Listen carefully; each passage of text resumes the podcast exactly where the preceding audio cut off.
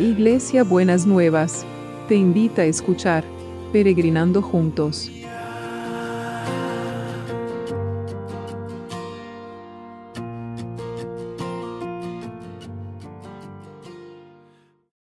Buenos días mis peregrinos y peregrinas, ¿cómo andamos para este martes que el Señor nos ha preparado?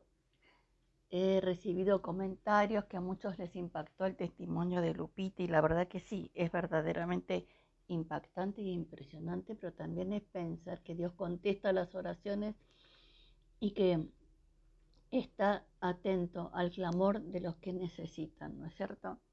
Muy bien, y estamos trabajando en esta semana distintos momentos en la vida de Jesús para que eh, hasta llegar al domingo de la Pascua. Y hoy tenemos que ver la negación de Pedro. Dice así Lucas desde el versículo 31. Simón, Simón, le dijo Jesús, Satanás ha pedido zarandear a cada uno de ustedes como si fueran trigo. Pero yo he rogado en oración por ti, Simón, para que tu fe no falte de modo que cuando te arrepientas y vuelvas a mí, fortalezcas a tus hermanos. Pedro dijo, estoy dispuesto a ir a prisión contigo y aún a morir contigo. Jesús le respondió, Pedro, déjame decirte algo.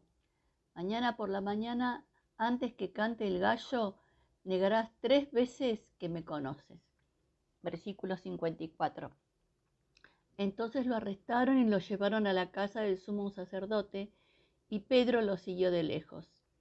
Los guardias encendieron una fogata en medio del patio y se sentaron alrededor, y Pedro se sumó al grupo. Una sirvienta lo vio a la luz de la fogata y comenzó a mirarlo fijamente. Por fin dijo, Este hombre era uno de los que estaba con Jesús, de los seguidores de Jesús. Pero Pedro lo negó, mujer, ni siquiera lo conozco. Después de un rato, Alguien más lo vio y dijo, seguramente tú eres uno de ellos. No, no lo soy, hombre, contestó. Alrededor de la una de la tarde, otra persona insistió. Seguro este es uno de ellos, porque también es Galileo. Pero Pedro dijo, hombre, no sé de qué hablas. Inmediatamente, mientras aún hablaban, el gallo cantó. En ese momento el Señor se volvió y miró a Pedro. De repente las palabras del Señor pasaron rápidamente por la mente de Pedro. Mañana por la mañana, antes que cante el gallo, negarás tres veces que me conoces. Y Pedro salió del patio llorando amargamente. Pedro, impulsivo, pasional como era, creía que podía manejar todas las cosas y podía estar seguro de lo que nunca iba a ser. Y en realidad no fue así la cosa, porque aunque le dijo, si tengo que morir contigo, voy a morir, apenas lo arrestaron a Jesús y lo llevaron a los sacerdotes y la situación cambió, él se mantuvo a distancia de la situación y como el Señor le dijo, lo negó tres veces. Y nosotros tenemos diferentes maneras de negar la existencia de, Jesús. Cuando nos asaltan las dudas, cuando tenemos miedo, cuando dejamos que el temor, la angustia, la desesperación ocupen el espacio que tendría que ocupar Jesús en nuestras vidas, lo estamos negando. Estamos negando, no solamente estamos negando a Jesús, sino que estamos negando que el poder de Jesús obre en nosotros o en nosotras. Y eso es delicado, porque después trae como consecuencias también en nuestra vida. Entonces, ¿qué pasaría si usted se encontrara con la mirada de Jesús? esa mirada de Jesús que solamente con mirarlo ya Pedro sabía lo que había pasado. No necesitaba que le explicara ninguna cosa más. y como que los dos entendían de qué se trataba la situación. Así que Pedro salió llorando amargamente. Pedro salió al patio llorando amargamente porque dice las palabras de Jesús le pasaron rápidamente por la mente.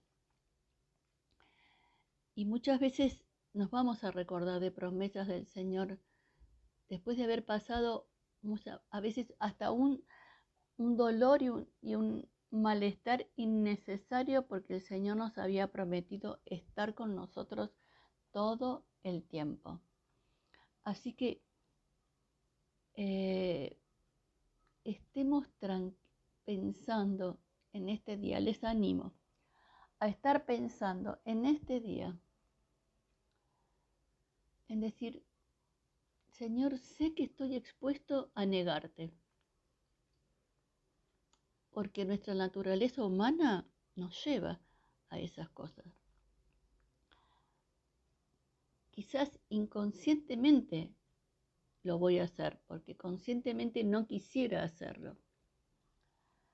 Pero necesito que me des de tus fuerzas para poder refugiarme en tu poder y en tu amor, en lugar de mis dudas y mis temores de, del obrar tuyo adentro, adentro de mi vida. En el nombre de Jesús te lo quiero pedir. Sí, Señor, en esta mañana queremos traer nuestras vulnerabilidades, nuestras debilidades, nuestra naturaleza que a veces se deja llevar por angustias, por, por situaciones que escapan a nosotros, a veces hasta nos anticipamos a los hechos de lo que va a ocurrir catastróficamente y esos hechos nunca ocurren. Y estamos negando tu presencia, tu compañía, tu poder. Hoy queremos dejar en la cruz todos esos, esta nuestra naturaleza débil, para que tu poder nos fortalezca.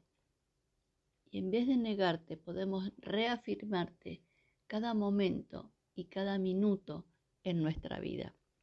Y te damos gracias, te damos muchas gracias en el nombre de Jesús, en el nombre de Jesús. Y vamos a orar por los que están necesitando este toque de Jesús. Señor, queremos traer a todos los que están en necesidad. No queremos dejar a ninguno afuera para que vos estés desatando tu poder sanador, tu poder creador, tu poder inmenso en la vida de cada uno y de cada una. Señor, que te pasees por todos los lugares donde están las personas sufriendo, por las terapias intensivas, donde está la gente con el COVID o la gente sin el COVID, pero que está necesitando un cuidado, cuidado intensivo que te pasees por esos lugares, Señor, y que eh, pongas la necesidad de levantar clamor en las personas para que vos sobres como lo hiciste en esa situación delicada con Lupita. Entonces estamos clamando, nosotros nos presentamos delante tuyo y clamamos delante de tu trono por la sanidad, la restauración, la rehabilitación de cada uno y de cada una en el nombre de Jesús. Y también oramos por el equipo de salud para que esté sostenido, fortalecido, acompañado y protegido por tu presencia. Que ellos puedan sentir de manera extraordinaria lo que vos querés y cómo te querés mover. Señor, y queremos orar también por los que trabajan para que nosotros podamos hacer todo lo que necesitamos pero sobre todo queremos orar por la comunidad educativa, Señor. Ya escuchamos hoy en la Argentina que un maestro murió por COVID. No queremos que este COVID se lleve a ningún docente, a ningún personal de las escuelas. Oramos por la comunidad educativa. Ni los niños, ni los trabajadores a nadie, Señor, que los cubras, los protejas y los libres de todo, todo, todo mal. Y seguimos orando por también por el trabajo. Señor, que el trabajo llegue a cada uno y a cada una. Que ninguno quede excluido, ni se siente excluido de la bendición tuya que es el trabajo. Que estés moviéndote en las empresas, en, en donde sea, porque tu poder se manifiesta en, en, en esos lugares, Señor. Que se levanten puestos de trabajo, que se levanten oportunidades, que se levante todo lo que vos necesitas para que la maquinaria de la producción y la maquinaria de la economía esté funcionando. Obra Jesús con poder, obra con poder poderosamente. Te lo pedimos en el nombre de Jesús, en el nombre de Jesús. ¿Y cómo va a ser el abrazo de hoy? El abrazo de hoy va a ser la mirada de Dios de amor sobre cada uno de nosotros y de cada una de nosotras.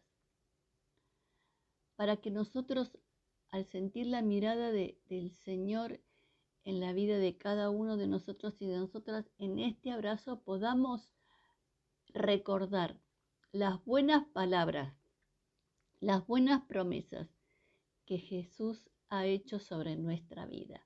Así que ese es el abrazo de hoy. La mirada de Jesús, Ni, no por juicio, no por condena, sino para hacernos acordar de las buenas promesas que Él nos hizo y que las va a cumplir, porque en Él son sí y amén.